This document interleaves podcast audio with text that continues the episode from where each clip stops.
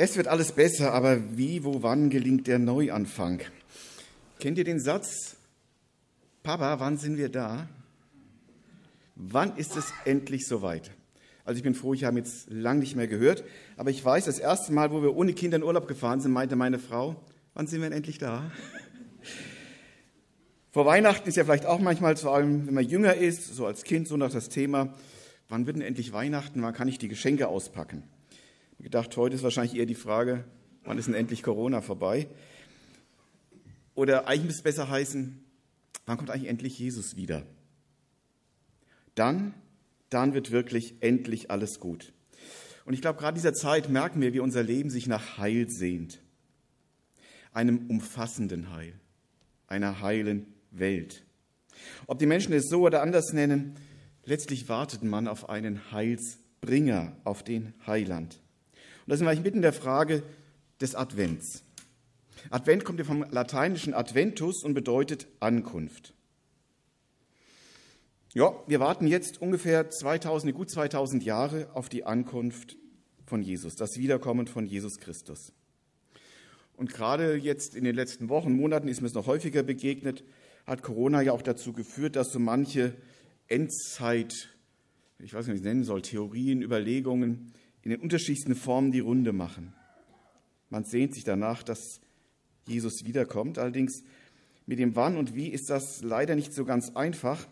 Die Frage, wann alles wird gut, erinnerte mich so ein bisschen an sowas wie diese Uhr hier. Eine Uhr, auf der nur der Minutenzeiger zu sehen ist. Man sieht, die Zeit läuft ab. Man sieht, die Zeit läuft weiter, aber wo bin ich eigentlich? Diese Uhr versinnbildlicht so ein bisschen für mich unser Leben. Wir sehen auf unser Leben, wir sehen, es läuft ab, die Zeit läuft ab, man wird älter. Plötzlich ist Advent, hat Michael vorhin gemeint, ne? der vierte Advent, ganz überraschend. Letztes Jahr war es auch schon soweit. Irgendwie geht das immer schneller. Aber wo, wann, wie leben wir? Also so richtig leben, wie man sich von Herzen wünscht. Kommt es noch? Ist die schönste Zeit schon vorbei?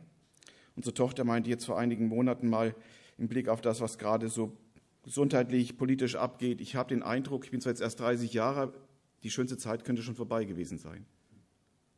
Wo ist der Stundenzeiger? Kurz vor zwölf? Oder erst auf 18 Uhr? Wir wissen weder Zeit noch die Stunde, wann Gott was tun wird. Das hat er uns auch nicht verraten. Und wir haben auch keine richtige Uhr dafür. Manchmal scheint für so einen kurzen Moment so was wie ein Stundenzeiger, man kann einordnen und sagen, ey, das ist ja genau das, was in der Bibel da steht.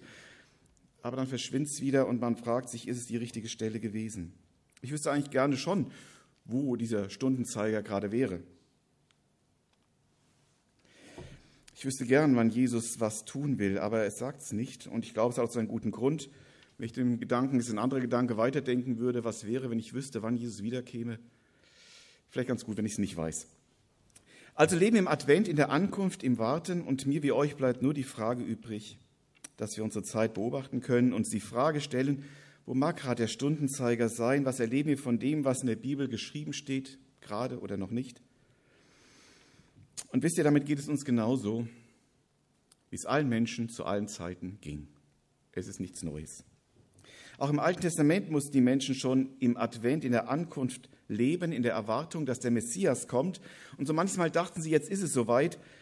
Und dann merkten sie, na, der Stundenzeiger ist nur für einen Moment aufgeblitzt, aber es war noch nicht soweit. Warten darauf, dass Gott handelt, heißt für mich Leben Advent. Warten darauf, dass Gott handelt. Denn immer wenn Gott handelt, dann beginnt etwas Neues, etwas Überraschendes, dann geschieht ein Aufbruch und dann erscheint für eine kurze Zeit mal dieser Stundenzeiger an der Uhr Gottes. Man sieht, hey, Gott tut was, es geht wirklich weiter. Ich möchte ein paar Beispiele aus der Vergangenheit des Alten Testamentes da einfach zum, als Beispiel nennen. Da entscheidet sich ein Abraham, dem Ruf Gottes zu folgen. Er gibt sein ganzes Leben auf. Er wartet unendlich lang auf die Ankunft seines Sohnes, des Isaak. Am Ende stirbt er, ohne das verheißene Land im Besitz zu haben, das Gott ihm gezeigt hatte, das ihm gehören sollte. Und das riesige Volk, das aus ihm werden sollte, bestand aus einem einzigen Sohn. Aber aus ihm, dem Isaak, der nur durch ein Wunder Gottes noch geboren wurde, entsteht das Volk Gottes im Alten Testament. Gottes Zeit läuft. Anders als wir es uns vorstellen, aber sie erfüllt sich. Oder da lässt dann sich ein Mose, zugegeben vielleicht etwas sperrig und widerwillig, zum Führer des Volkes Gottes berufen, es aus der Sklaverei durch die Wüste zu führen, aber, aber auch er erlebt nicht die Ankunft im verheißenen Land, seine Zeit ist vorher abgelaufen. Wir machen einen großen Sprung. Viel später, nach langem Warten, war Israel nach König David ein freies Land, ein wohlhabendes Land. Eines, zu dem die Völker aufsahen, eines, das einen genialen König hatte, den König Salomo, bis heute einer der berühmtesten Könige und klügsten, von denen man weiß. Jetzt muss es doch endlich Advent werden. Jetzt fehlt auch nur noch der Messias, der Sohn Davids, der Versprochene. Man spürte, fühlte den Aufbruch, den Advent. Aber dann, dann kam es wieder ganz anders.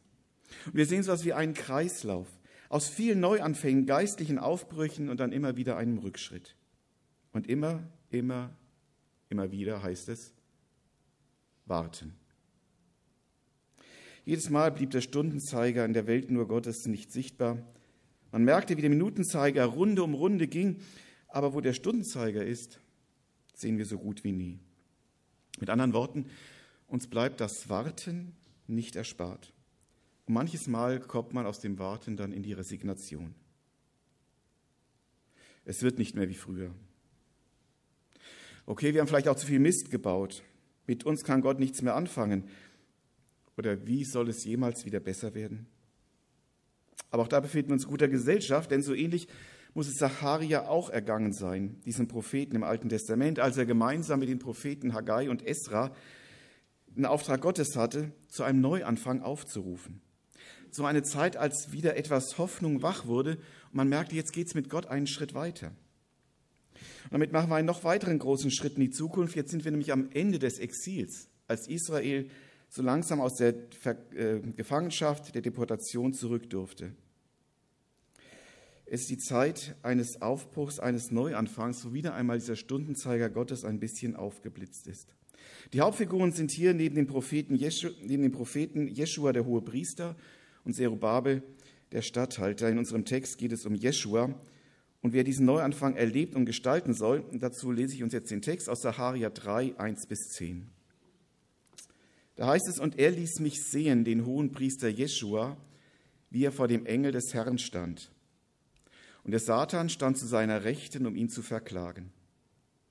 Und der Engel des Herrn sprach zu dem Satan, der Herr schelte dich, du Satan. Ja, der Herr, der Jerusalem erwählt hat, schelte dich. Ist dieser nicht ein Brandscheid, das aus dem Feuer gerettet ist? Jeschua aber hatte unreine Kleider an und stand vor dem Engel. Der anhob und sprach zu denen, die vor ihm standen, tut die unreinen Kleider von ihm. Und er sprach zu ihm, sieh her, ich nehme deine Sünde von dir und lasse dir Feierkleider anziehen. Und er sprach, setzt ihm einen reinen Kopfbund auf das Haupt. Und sie setzten ihm einen reinen Kopfbund auf das Haupt und zogen ihm reine Kleider an. Und der Engel des Herrn stand dabei. Und der Engel des Herrn bezeugte es Jeschua und sprach, so spricht der Herr Zebaoth, wirst du in meinen Wegen wandeln und meinen Dienst recht versehen, so sollst du mein Haus regieren und meine Vorhöfe bewahren. Und ich will dir Zugang zu mir geben mit diesen, die hier stehen. Höre nun, Jeschua, du hohe Priester, du und deine Brüder, die vor dir sitzen, sind miteinander ein Zeichen. Denn siehe, ich will meinen Knecht, den Spross, kommen lassen. Siehe, auf dem einen Stein, den ich vor Jeschua hingelegt habe, sind sieben Augen. Siehe, ich will auf ihm eine Inschrift eingraben, spricht der Herr Zebaoth, und will die Sünde des Landes wegnehmen an einem einzigen Tag. Zu derselben Zeit, spricht der Herr Zebaoth, wird einer den anderen einladen unter den Weinstock und unter den Feigenbaum. Wie der Neuanfang gelingt, dreimal, ich weiß nicht, ob es aufgefallen ist, dreimal geht es hier ums Warten. Das erste Warten, auch wenn die Lage aussichtslos erscheint. Und als Zacharia das hier aufredet äh, und um die Jeschua, das von Jeschua da beschreibt, da war die Ausgangslage rundherum eigentlich wieder mal hoffnungslos. Nach langem Warten waren sie endlich zurückgekehrt in die Heimat, aber es war eine Heimat, die kannte man nicht mehr. Ich muss sich vorstellen, wir wären jetzt alle weg aus Trier, würden so ein paar Jahre später wiederkommen, dann leben hier andere Menschen, eine andere Kultur, andere üblichen Sitten sind da und man ist kommt nach Hause, ist aber eigentlich Fremder. Dennoch begannen sie dann mit der Grundsteinlegung. Sie sagten, jetzt wird der Tempel wieder aufgebaut. Der Grundstein des Tempels die wurde gelegt. Es gab eine Riesenfete, lauter Jubel. Haggai kann man das nachlesen. Eine gewaltige Aufbruchstimmung. Jetzt geht's los. Aufbruch ist da. Man spürt etwas, aber, aber so schnell wie es gekommen war, war es auch wieder vorbei. Denn die jetzigen Bewohner des Landes sabotierten, wo sie nur konnten, machten sich schlecht vor dem Kaiser und sorgten dafür, dass alles nicht rund läuft. Es wurde für sie gefährlich. Und was tat man? Die Israeliten resignierten, sie, sie zogen sich zurück ins Privatleben. Dann gucken wir halt, dass wir selber über die Runden kommen. Und bei Haggai lesen wir dann, sein Auftrag war, dem Volk die Augen zu öffnen, dass Gott das nicht nur segnen konnte, sondern sogar aktiv gegen sein Volk handeln musste. Und der Vorwurf, ihr kümmert euch schon wieder nur um euch und euer Überleben, aber Gott, der euch diesen Neuanfang geben will, der spielt in eurem Leben, in euren Prioritäten keine Rolle mehr. Ihr sagt, dafür haben wir gerade keine Zeit. Erst wenn es uns gut geht, können wir wieder Zeit für ihn haben. Das sagt Haggai, das ist das Problem. Ihr setzt die Prioritäten falsch. Und jetzt sehen wir von Zacharia die Folgen. Wenn die Zacharia sagt oder es beschreibt, ihr seid wie ein Brandscheid, äh, Jeschua, ihr seid wie ein Brandscheid aus dem Feuer gerettet. Brandscheid, verbrannt ausgebrannt. Vielleicht nur so ein klein bisschen am Glühen, aber eigentlich kann man damit nichts mehr anfangen.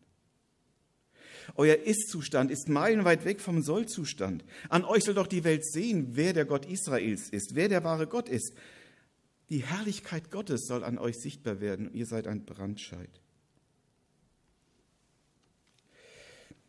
Das, was werden sollte, hatte Jesaja vorausgesagt. Und das lest jetzt mal im Blick auf diesen Brandscheid. Da heißt es nämlich, wir haben es vorhin schon zum Teil gelesen, und du wirst sein eine schöne Krone in der Hand des Herrn, ein königlicher Reif in der Hand deines Gottes. Man soll dich nicht mehr nennen Verlassene und dein Land nicht mehr Einsame, sondern du sollst heißen meine Lust. Und dem Land liebe Frau, denn der Herr hat Lust an dir. Und dein Land hat einen lieben Mann. Das hat Jesaja gesagt, bevor es in die Deportation ging. Prophezeiung auf das, was kommen sollte. Und jetzt ist das Volk hier, hat angefangen, hat sich riesig gefreut und gejubelt. Und jetzt stehen sie wie ein Brandscheid da. Merkt ihr, wie aussichtslos die Lage ist? Und jetzt kommt eigentlich das Schlimmste, wenn jetzt nämlich noch Satan dazukommt und seine Anklagen vorbringt, die sind ja alle berechtigt. Dann ist doch Hopfen und Malz verloren. Aber Jeschua, der hohe Priester, und Zerubabel, der Statthalter, ließen sich auch von Zacharia jetzt ermahnen und zugleich ermutigen, trotzdem, trotz der Aussichtslosigkeit, Gott zu vertrauen und auf Gott zu warten. Und sie taten das, sie warteten, weil nur Gott das Unmögliche möglich machen kann. Ah ja, dieser Vers war das. Das zweite, warten, weil nur Gott Unmögliches möglich machen kann. Und jetzt steht am Anfang Satans Anklage. Und Satan tut das, was er am besten kann, was er am liebsten tut, die Kinder Gottes bei Gott anschwärzen. Alles detailliert legt er auf den Tisch, was wir machen. Nichts lässt er aus. Das, was du und ich an Dingen getan haben, bringt er vor Gott. Er ist der Ankläger. Und hier bei Jeschua sehen wir es, er sieht das, er hört das und er weiß, stimmt. Er hat recht. Das bin ich. Das sind wir. Alles ist wahr. Ja, Satans Anklagen sind wahr. Das erlebst du dann besonders stark, wenn du dich fragst, kann Gott mir eigentlich jetzt noch vergeben? Oder vielleicht der Gedanke, will Gott mir überhaupt noch vergeben? War nicht meine Sünde inzwischen doch zu groß, zu oft, zu viel, zu... Ich glaube, das kennen wir alle, solche Gedanken. Das, wenn Satan da steht und uns anklagt. Und dann passiert mir dir das, was Jeschua hier erlebt. Satan tut zwar alles dafür, dass Gott wirklich nichts übersehen kann, was du angestellt hast, wo du versagt hast, aber dann, dann dürfen wir erleben, was auch Jeschua hier erlebt. Und jetzt müssen wir uns vorstellen, Jeschua war der hohe Priester, das religiöse Oberhaupt, das geistliche Vorbild. Er steht auch hier als Repräsentant des ganzen Volkes. Was tut er? Er verteidigt sich nicht, könnte auch nicht. Was will er vorbringen? Er redet sich aber auch nicht heraus, wäre eh vergeblich. Er tut nichts, er steht schuldbewusst da und wartet auf Gott. Und dann passiert das, wir haben schon gelesen, ich blende es nochmal ein. Und der Engel des Herrn sprach zu dem Satan, der Herr schelte dich, du Satan. Ja, der Herr, der Jerusalem erwählt hat, schelte dich. Ist dieser nicht ein Brandscheid, das aus dem Feuer gerettet ist? Jeschua aber hatte unreine Kleider an und stand vor dem Herrn. Ich finde das so herrlich. Der Schuss von Satan geht voll nach hinten los. Und das Schöne ist, worauf Jeschua damals noch voller Ungewissheit letztlich warten musste, dürfen wir heute längst wissen, dass wir diese Vergebung haben, dass Jesus längst gekommen ist. Da war noch die Verheißung. Wir feiern jetzt Weihnachten, dass Jesus in diese Welt kam, dass Gott dieses Rettungsprogramm der Vergebung gestartet hat, dass wir uns darauf berufen dürfen. Jeschua wusste das noch nicht, er konnte es nur ahnen, aber er kam es zugesprochen. Und darum ist Jesus auch der sichtbarste und klarste Stundenanzeiger Gottes, den wir in der Bibel finden können. Als die Zeit erfüllt war, hat Gott gehandelt. Und dann hat Gott die Vorzeichen geändert. Und das, was schon bei Abraham deutlich wurde, dass der Glaube gerecht macht, dass das Vertrauen auf Gott Gerechtigkeit schafft, wird in Jesus Wirklichkeit. Aber noch steht dieser Hohepriester, und das müssen Sie mal vor Augen malen, der Hohepriester hatte die Aufgabe, am großen Versöhnungstag, es dürfte nur einmal im Jahr sein, ins Allerheiligste zu gehen und für das Volk um Vergebung zu bitten. Das war seine Hauptaufgabe. Und dieser steht hier als der Angeklagte mit schmutzigen Kleidern vor dem reinen und heiligen Gott.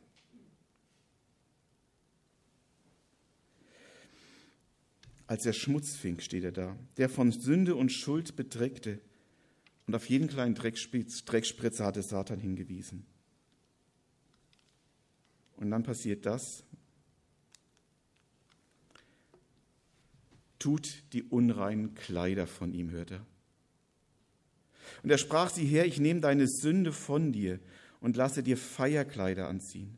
Und er sprach, setzt ihm einen reinen Kopfbund auf das Haupt und sie setzten ihm einen reinen Kopfbund auf das Haupt und zogen ihm reine Kleider an. Und der Engel des Herrn stand dabei. Ich finde herrlich, der Engel des Herrn stand dabei. Gottes Gegenwart ist einfach da.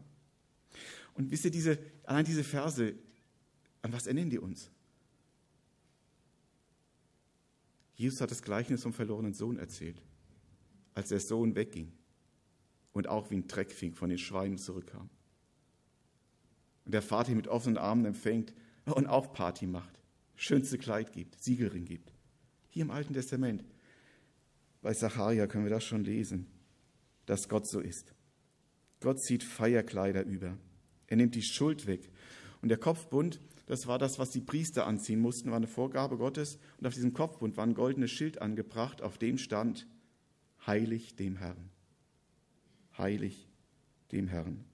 Merkt ihr, Gott macht Unmögliches möglich. Er beseitigt hier den Grund der Anklage Satans höchstpersönlich. In Jesus hat er das getan. Und er macht uns nicht nur rein, sagt, okay, du kriegst ein schönes weißes Kleid oder wenn du in die Kleidung steckst, du mal in die Waschmaschine, gab es damals natürlich noch nicht, aber waschen sie und dann bist du wieder sauber. Nein, er gibt ihm ein Festkleid. Das heißt, da ist auch noch Freude dabei, da ist Feier dabei, da ist Party dabei. Ein Freudenfest. Nicht nur du bist wieder angenommen, ist wieder okay, wir gucken mal, wie es jetzt miteinander weitergeht. Nein, wirklich ausgestattet zu einer Feier. Und mit diesem Kopfhund macht er deutlich, er spricht uns heilig. Heilig, denken wir nicht an die Heiligen. Aber wir kennen sicher alle Dinge, die uns heilig sind. Da passe ich drauf auf. Das gehört zu mir. Da gucke ich, dass nichts drankommt. Das ist das Bild hierfür. Wenn Gott uns heilig spricht, sagt er, ich passe auf dich auf. Ich gucke, dass an dich nichts rankommt. Du gehörst ganz eng zu mir. Dieser Verdreckte, von Schuld beladene, zu Recht Angeklagte, kriegt gesagt, du bist heilig für mich. Gott macht dich nicht nur okay, dass du wieder etwas so ein bisschen leben kannst. Nein, Gott adelt dich. Er freut sich, dass du wieder dabei bist und er macht dich zu seinem wertvollen Mitarbeiter. Du bist ihm wichtig. Das ist das Unmögliche, was Gott möglich macht. Dass er uns die Schuld nimmt, was uns belastet. Das war das zweite Warten. Warten darauf, dass Gott Unmögliches möglich macht. Im dritten Warten geht es nun darum, dass wir diesen neuen heiligen Stand auch erleben und dass wir in fröhlicher Stimmung, geht ja um Feiern, leben sollen. Das dritte Warten, was Gott von uns erwartet. So spricht der Herr Zebaoth, wirst du in meinen Wegen wandeln und meinen Dienst recht versehen, so sollst du mein Haus regieren und meine Vorhöfe bewahren, und ich will dir Zugang zu mir geben mit diesen, die hier stehen. Eine offene Tür zu Gott. Ständig dürfen wir rein und raus. Höre nun, Jeschua, du hohe Priester, du und deine Brüder, die vor dir sitzen, sind miteinander ein Zeichen. Denn siehe, ich will meinen Knecht, den Spross, kommen lassen. Gott hat auch eine Erwartung an uns. Kann man hier schon rauslesen. Er erwartet, dass wir diesen heiligen Stand auch leben dürfen und leben sollen. Wir sollen ihm nachfolgen. Wir sollen leben im Auftrag des Herrn. Das heißt, dass ich nicht mehr mich selbst verwirkliche, sondern Gott verwirkliche. Wenn ich bete, auch im Vater unser, dein Wille geschehe, sage ich, ich möchte deinen Willen in meinem Leben Wirklichkeit werden lassen. Ich lasse mich in der Nachfolge führen von dir. Dein Wille ist mein Wille. Und dann baue ich dein Reich, dann baue ich deine Gemeinde. Als gereinigte rein leben heißt mit unserem Lebensstil, mit unserer Wortwahl, mit unserem Auftreten, mit, mit unserem Umgang an Besitz und Geld, einfach mit dem, was wir sind, was uns ausmacht. Ob wir viel haben, ob wir nichts haben, ob wir gesund sind, ob wir krank sind, ist egal. Mit dem, was wir haben, Gott zu ehren. So zu leben, dass jeder, der uns begegnet, merkt, hier lebt einer, der steht drauf, du bist mir heilig. Das gibt Gott uns. In Jesus sind wir Geheiligte. Paulus schreibt die ganzen Christen als die Heiligen an, weil wir zu ihm gehören. Und das sollen die Menschen erleben. Das möchte Jesus, dass die Menschen, die uns begegnen, das erleben. Hier begegnen wir jemand, der Gott ernst nimmt, der nichts lieber tut, als Gottes Willen zu erfüllen. Nachfolge ist, so Jesus zu dienen, dass dies auffällt, dass dies Zeichen setzt, dass man anders ist, als in der Welt üblich ist. Bei Jeschua und Zerubabel sah das nun so aus, sie lebten und leiteten das Volk jetzt an, sich nicht länger um die eigene Existenz zu bemühen, zu kümmern. Und das war nicht einfach, wenn man bei Haggai liest, das war eine echte Überlebensfrage. Da heißt bei Haggai, dass die immer mehr und immer mehr und immer mehr arbeiten mussten und es reichte nicht. Sie kamen nicht mehr über die Runden. Sie konnten sich in ihrer Familie nicht ernähren. Und je mehr sie arbeiten, umso schlimmer wurde es. Und Haggai sagt dann auch, das liegt daran, dass ihr Gott an die zweite Stelle setzt. Probiert es mal andersrum aus. Aber wirtschaftlich gesehen kann es nicht hinhauen. Wie soll ich jetzt Zeit haben für Gott und meine Arbeit nicht tun, wenn es jetzt schon nicht reicht? Aber genau das war das. Jesus hat mal gesagt, äh, trachtet zuerst nach dem Reich Gottes, nach seiner Gerechtigkeit, dann wird euch alles andere zufallen. Im Prinzip ist das, was das Volk Israel jetzt erlebt.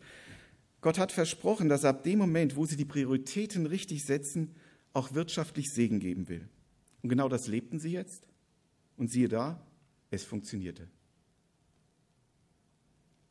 Ja, Jesus verspricht auch uns, mit allem zu versorgen, wenn wir die Prioritäten richtig setzen. Nachfolge leben, Jesus dienen heißt auf beiden Seiten ganze Sachen machen. Auf der einen Seite, dass ich Gottes Verheißung in Anspruch nehme, dass er mich versorgen will. Dazu gehört aber auch, dass ich ihn an die erste Stelle setze, mich ganz ihm zur Verfügung stelle. Damals wie heute klappt das. Aber ich weiß, es ist nicht immer einfach. Es ist manchmal ein richtiger Kampf. Und vor allem ist es wirtschaftlich auch ganz oft nicht nachvollziehbar. Gott ist da einfach anders. Aber ich weiß auch, im Glauben und im Vertrauen auf Jesus ist das echt erfahrbar. Habt ihr je Mangel gelitten? fragt Jesus einmal seine Jünger. Und wenn ich so zurückgucke, zurücksehe allein mein Leben, muss ich sagen, nein. Ich schaue heute noch darüber. Ich habe auf der Bank gelernt, hat dann immer gedacht, jetzt brauchst du einen anständigen Beruf, wo du viel Geld verdienst. Weiß jetzt, was du mit dem Geld machen kannst und bin dann Prediger geworden. Also ging ein bisschen anders.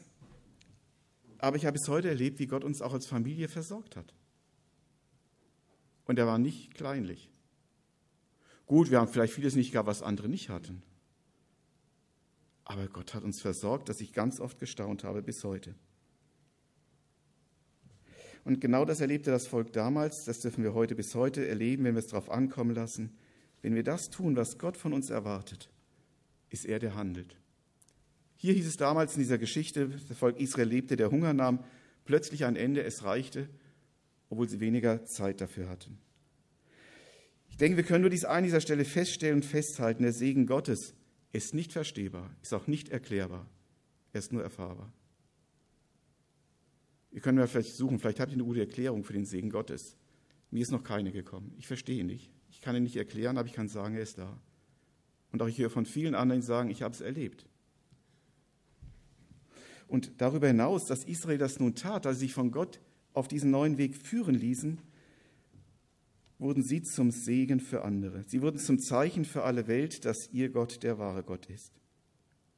Und dann klingt ja auch noch an, dass der Zeiger noch nicht auf kurz vor zwölf ist, sondern ist ein weiterer Hinweis auf den Messias, der Spross, der kommen wird. Auch da geht es kleine Schritte weiter auf Weihnachten zu. Die Geschichten selbst wiederholen sich. Und ich glaube, jede Generation muss für sich neu diese Erfahrung machen. Bis heute. Die drei Punkte, die ich euch mitgeben möchte, damit Neuanfang gelingt. Warte auch in den aussichtslosen Situationen deines Lebens, deiner Geschichte, deiner Vergangenheit allein auf Gott. Erwarte alles von ihm. Guck nicht, was war. Guck auf Jesus. Und dann warte darauf, dass Gott Unmögliches möglich macht, sei es äußerlich in deinem Umfeld, in unserer Gesellschaft oder Politik oder sei es auch ganz persönlich in deinem vielleicht Verbranntsein, in deinem Versagen, in der Summe deiner Schuld.